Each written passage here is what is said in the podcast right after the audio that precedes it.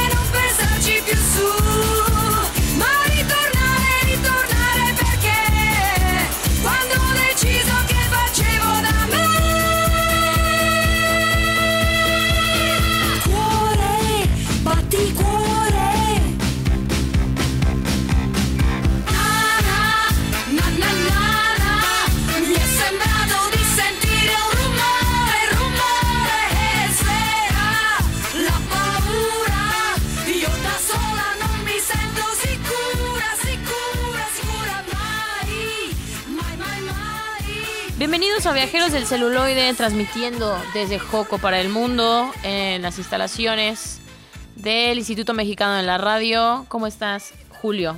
Estás muy emocionado. Bien, sí, yo siempre estoy muy emo- emocionado, soy una persona muy alegre.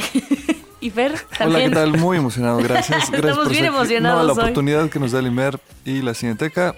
De nuevo, gracias. Así es, muchas gracias a, a ambas instituciones por este espacio. Justamente hoy vamos a ¿A qué, hablar... Lore? ¿A qué?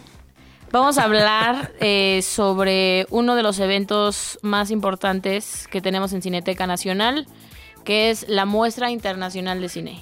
Es la fiesta grande de la Cineteca. La fiesta. A ver, a ver, no, no sé ustedes, pero yo digo que es el evento de cine de, de la Ciudad de México. Digo, evidentemente se va a 30 ciudades, a La República. 10, 12, 15 A estados. dar el rol. Ajá. Va itinerante, pero creo que pues ya, digo, tiene desde el 74 a para acá, siendo como esta, esta cita obligada de los cinéfilos, ¿no? De, de la Ciudad de México. Sí, sé, esperada por, por- por mucha gente. Creo que es un evento sumamente importante, interesante. Siempre hay cosas que ver. eh, y vale la pena intentar ver todas las películas cada vez que sale la muestra. Pero para esto creo que deberíamos explicar a, a grandes rasgos qué es la muestra internacional de cine, ¿no? ¿Qué es la muestra? Este- perdón, es que traigo lo de los Simpson en la cabeza. Perdón, es que bueno, me me van a escuchar mucho, muchas veces hablando de los Simpson aquí. Disculpen ustedes, mi generación. Este, no, claro, ajá. eh, eh, eh, tenemos, bueno, Cineteca tiene, tiene sus, sus platos fuertes, ¿no? Que es la muestra, el Foro Internacional, recientemente el hermanito menor, siempre digo que es el hermanito menor, ¿no? Talento emergente. Y Ya, ya de cinco años. Eh, ya, ya, Ya está creciendo. Ya está creciendo, híjoles. Se nos ha ido como tantos años que hemos disfrutado con él. Y, eh, y justo un poquito la, digo, evidentemente talento emergente es la, es, es más claro, son óperas primas o primeras películas o esto, cineastas emergentes, ¿no? Eh, un poquito el foro y la muestra pues sí tienen a grandes directores ya súper consolidados. En ocasiones no, no necesariamente es que tengan una gran, gran carrera, pero ya tienen una obra muy o un estilo muy armado. La diferencia es que la muestra tiene, eh, creo yo, los, los a los grandes maestros del cine. Tiene esta idea de, de tener propuestas, regularmente son películas narrativas, ¿no? Bueno, de corte narrativo, regularmente son películas que tienen una producción ya un poco más sofisticada, ¿no?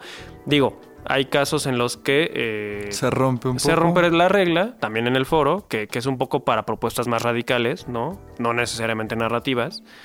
Eh, pero sí, el- el- el- la muestra internacional de cine es, es el escaparate de los grandes maestros del cine, ¿no? Sí, sí, en, en comparación al foro eh, pueden tener eh, pues proyectos más experimentales. Sí. Que Sí. también resultan muy interesantes, hay películas grandiosas ahí, pero coincido con, con Jules, bueno, es así, eh, la muestra sí trae a los grandes maestros con películas narrativamente hablando, eh, más comunes.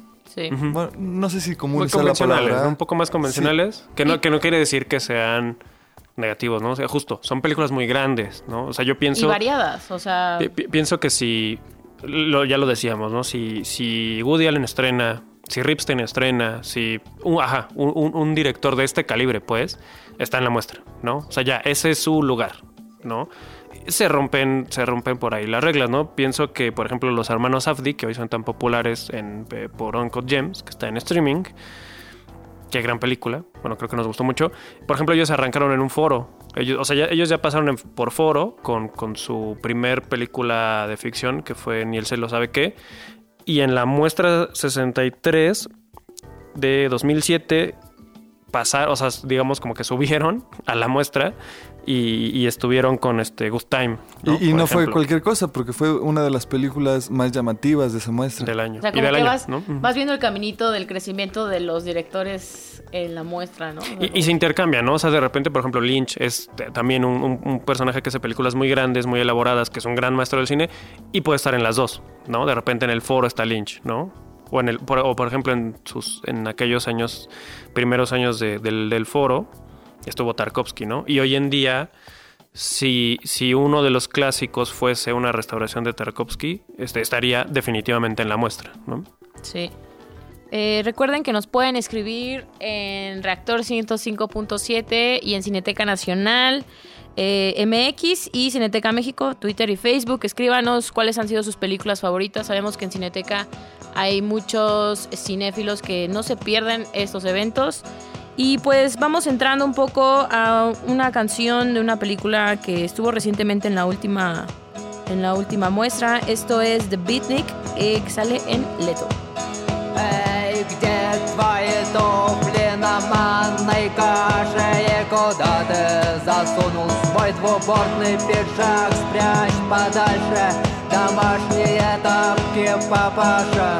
Ведь раньше не дал бы за них и пятак А когда-то ты был ведь никому Когда-то ты был ведь никому Когда-то ты был ведь никому Когда-то ты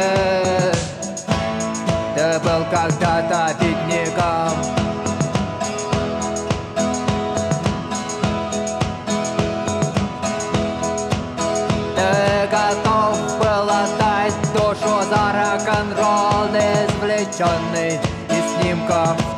чужой диафрагмы А теперь телевизор, газета, футбол и довольна тобой. Твоя старая мама Когда-то ты был бедняком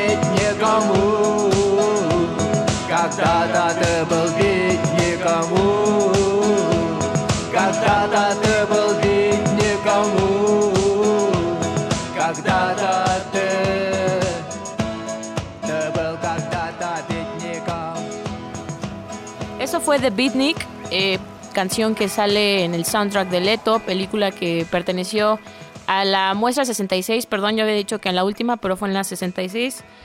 Este yo creo que es una de las películas que más me han gustado de las últimas muestras, la verdad es que Leto tiene una fotografía genial y pues es una película que está ambientada en los 80s, en la en el En, en plena Guerra Fría. en plena Guerra Fría y cómo la música toma un este, pues es un eje, ¿no? Un eje principal de esa Sí, película. e- esa película, si no la han visto, está, está buenísima.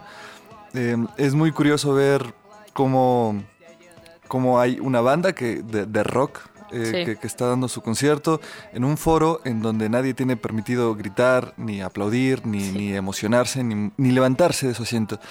Eh, aquí posicionan el rock como algo subversivo, como, como, como un- un- una meta, ¿sabes? Eh, si logras hacer rock, estás, estás diciendo algo. Sí. ¿no? Realmente te estás, estás protestando por algo. Es como la, Entonces, la salida, ¿no? La, la salida a esa situación de guerra. Y, y, por ejemplo, aquí utilizan muchos personajes música de Estados Unidos que, que era el enemigo eh, eh, dentro de la película, Sí. del contexto. Entonces, ¿cómo vas a escuchar música occidental? En inglés, ¿no? ¿no? Ujú. ¿Cómo, cómo te atreves? Pero es sumamente interesante, eh, en blanco y negro, pero de repente hasta parece musical, Sí. ¿no? Bueno, es- de, de alguna manera es una película musical, ¿no? Sí, porque está, pues, o sea, es- el tema Digo, musical el tema es el eje. principal es. Ajá. Sí, y, y- y justo lo que hablábamos ahora, ¿no? Eh, es una película de Kirill Serebrennikov, que es esto, que ya es un director con una carrera muy amplia en Rusia. eh, lo conocimos en la, en la Cineteca gracias al Discípulo, que también ya era una película muy elaborada, que ahora no recuerdo, creo que estuvo en un foro, creo. Y acá, ¿no? Y acá ya esta película pues ya está en, en la muestra. Eh, y es esto, no tener a estos grandes directores. Siempre digo, bueno, siempre termino diciendo en algunos foros y en algunos lugares que, digo, uno no puede andarse paseando por Berlín y por Cannes y por Venecia y Rotterdam. Y, y de alguna manera la muestra conjuga todos estos, este, eh, vamos, todos estos festivales, ¿no? O sea, lo, es como una curaduría de, de lo mejor que puedes ver allá. O sea, también eso me, me parece muy importante que el, el cinéfilo mexicano pues tiene el chance de, de, de ver como las mejores películas que se ven en estos festivales internacionales, ¿no? O sea, es, eso me parece como una de las cosas más... De las virtudes. de las la- virtudes, de la exacto. sí. Y aparte es eh, lo que decimos al principio, también el que estas películas eh, vayan a dar el rol al resto de la República, que también, o sea, es una forma de difundir y de dar espacio a estas propuestas de todo el mundo. Que eso también es una labor importante de Cineteca que, que se haga esto, ¿no? Sí, sí digo, eh, evidentemente la Cineteca Nacional, además de resguardar pues todo el acervo audiovisual, la historia visual de- del país, eh, también es nacional precisamente por esto, ¿no? Porque no, no, este tipo de cosas, este tipo de eventos que, repito, es el plato fuerte, es nuestro plato fuerte, pues se van dando el rol, ¿no? Este, sí intentan llegar de Tijuana a, a, eh, a Yucatán, ¿no? Por ejemplo. No, o sea, sí, sí está, sí está esta intención de que todas estas películas, repito, que están en los grandes festivales, ¿no? Que, que son, que ya vienen con un pedigrí, Sí. le voy a decir así, este, que justo toquen ciudades, ¿no? Eh, que los cinéfilos tengan el chance de, de verlas, ¿no? Digo, siempre se puede seguir creciendo, pero digamos, está la chamba ahí haciéndose. Eh, y ahora estaba revisando directores que más han estado en la muestra y a los que más vemos. No tenía bien el dato, pero aparentemente de 2010 para acá, los más vistos son los hermanos Dardenne. O sea, más, que Woody Allen. Yo pensaba que ¿En era serio? Woody Allen. Yo pensé que era Woody Allen. Yo, Yo ajá, yo también. digo, ahorita haciendo cuentas así rápidas, los más vistos son los Dardenne. Órale. Y sí, y un poco es eso, ¿no? Ya, ya es una tradición, ya son unos cineastas pues súper consolidados, estos hermanos este, belgas. Lo mismo, ¿no? Si Woody Allen estrena o si los hermanos Dardenne estrenan, digo, ya, no hay, no hay pierde, ¿no? Son Eh, ¿Tienes el dato? ¿Cuál fue la última película de, de ellos en, en muestra? de los Dardenne, debió ser, um, ahorita te- el joven Ahmed, en Mm, la, en sí, la claro. 67. 77. justo Sí, en, la de, en la de otoño de Del 2019. Eh, y de hecho está chistoso porque Woody Allen ya no ha estado, eh, justo en las últimas muestras ya no ha estado. Eh, de hecho, su, su último... Bueno, es- estuvo con Un día lluvioso en Nueva York. En la, en la No, 60 ¿sí? y... ¿Qué? Sí, 67. 67 fue la sí, última. fue la última, claro. Ah, claro, porque la que no estuvo fue la anterior, la de Wonder Wheel, que esa entró como estreno, que, que es una que le produjo Amazon y esa no entró a, a muestra. Y antes estuvo Café Society, Café Society. y antes estuvo... Blue Jasmine, ¿no? Hubo ¿Hubo una una antes, hubo una Inter. Que A ver. ahorita no tengo bien el dato, pero... Sí, no, porque Blue Jasmine es ya cerca del 2000... Sí, ¿verdad? Esa sí ya tiene Ya, sus añitos. ya, ya, no, tiene Lore. sus añitos, ya estoy hablando de...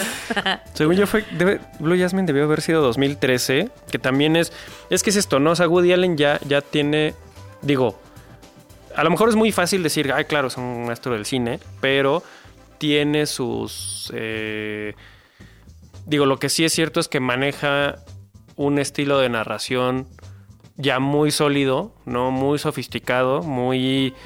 Sí, tú ves una película y ¿no? dices, es Woody Allen. Sí. Sí, ¿no? ajá, y lo ahí no hay manera de que lo. Sí, sí, sí, sí.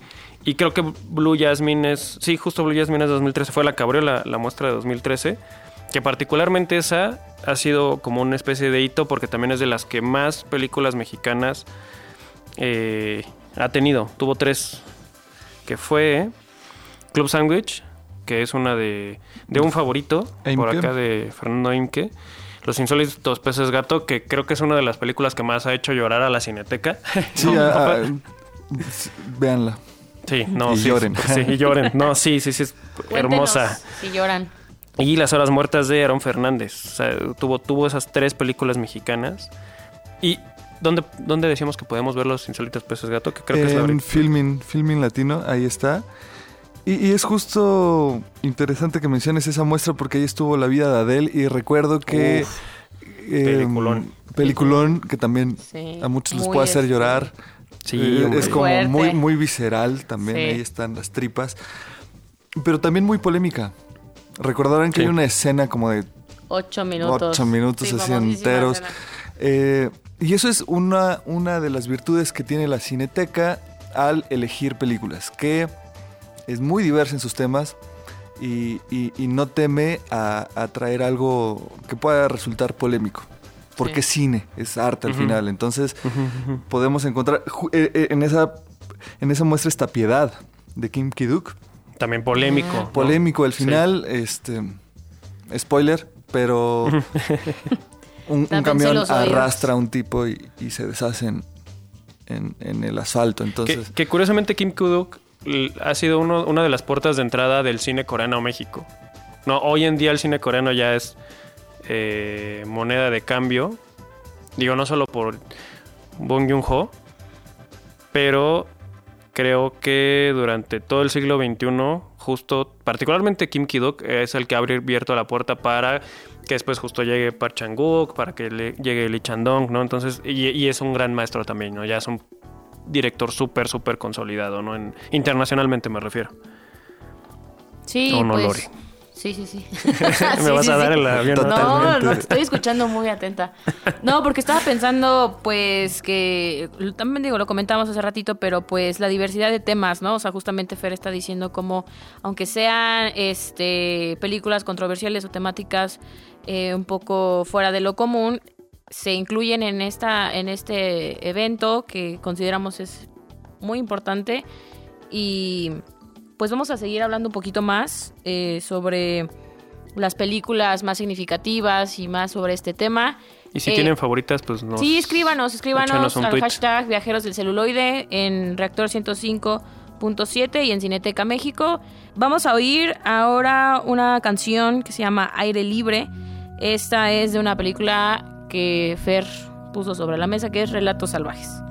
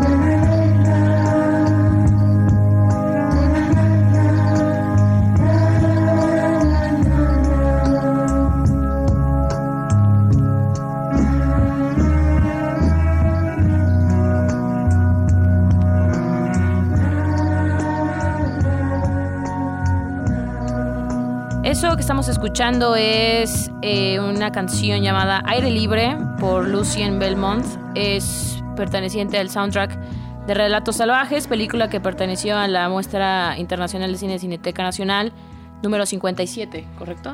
Así es, una de mis películas eh, latinoamericanas, argentinas favoritas que estuvo en, en la muestra de Damián Cifrón. Seis cortometrajes muy bien dirigidos.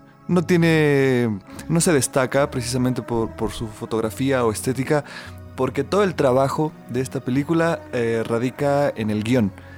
En Sí. donde cualquier persona Y, y de cualquier empatía, ¿no? parte puede perder el control y, y es muy buena esta película. Claro que tiene un elenco con, con lo más destacado o lo más conocido de, de lo- vamos, de los actores argentinos. Es, es- es- uno de los lados que comentábamos ahorita, ¿no? Por ejemplo, esta película sí es una película, o sea, sí, es una- sí es una producción muy elaborada, es una producción industrial, justo no tiene toda esta eh, playa de, de actores desfilando. Y justo lo que me gusta es esto, que también le juega a algo a lo que la literatura está más acostumbrada, ¿no? Que es una antología, ¿no? O sea, piensen en un libro bueno, no, no nos va, digo, no, no, no, no estoy comparando, pero vamos, este, para quedarnos en Argentina, piensen en un, li- un libro de cuentos de Borges o un libro de cuentos de Cortázar, ¿no? Son pequeñas historias que, que, que hacen un conjunto, ¿no? De más grande y, me gusta esta idea, ¿no? De, de la antología, ¿no? Digo, también ya tenemos la ventaja de que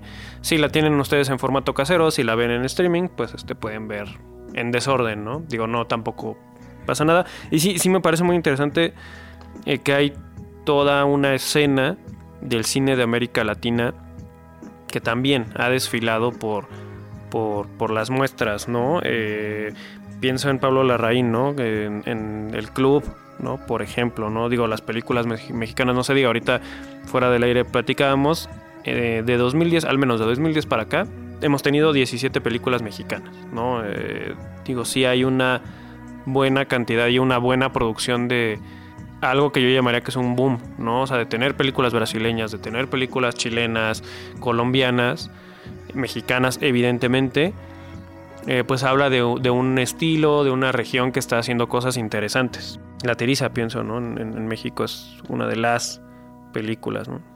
También, por ejemplo, el, en cuanto a animación y, y Latinoamérica, El Niño y el Mundo, ¿no? Que estuvo en la 58, Sí. película de animación bonita. brasileña. Brasileña. también muy Sí. linda. Eh, no sé, también, por ejemplo, Una de nuestras favoritas, por cierto. sí, Plaza París estuvo en la 66, también película latinoamericana, Sí, sí, sí, sí. ¿No? Brasileña. Sí, brasileña sí, sí. también.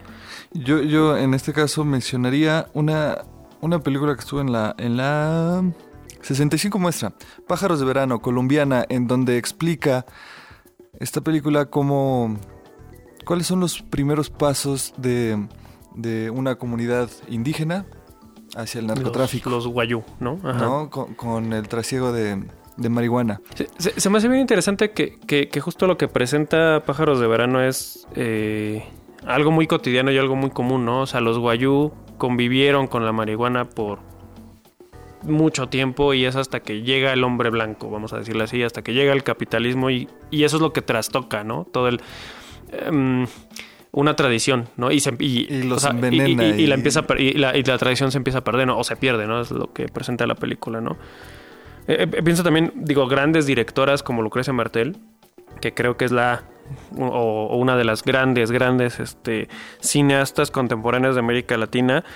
Eh, pues recientemente, bueno, recientemente, comillas, eh, 2017 vimos Ama, ¿no? Que es una película pues, que ha atravesado eh, por todos los países que se les ocurra y que también ya es una, una parada obligada, ¿no? Si quieres ver a América Latina, tienes que ver a Lucrecia Martel, ¿no? Y, digo, y, y vean Sama, ¿no? También Sama es, es una cosa impresionante, contemplativa, pero, pero que sí, sí es... Ah, bueno, a mí me parece fundamental verla, ¿no? Verla, reflexionarla. A mí, a mí, a mí me encanta particularmente. Y bueno, ahorita ya que están, este, que estás comentando estas películas, bueno, esta película que te encanta y Fer también ya comentó sobre Pájaros de Verano, pues algunas más favoritas que tengan.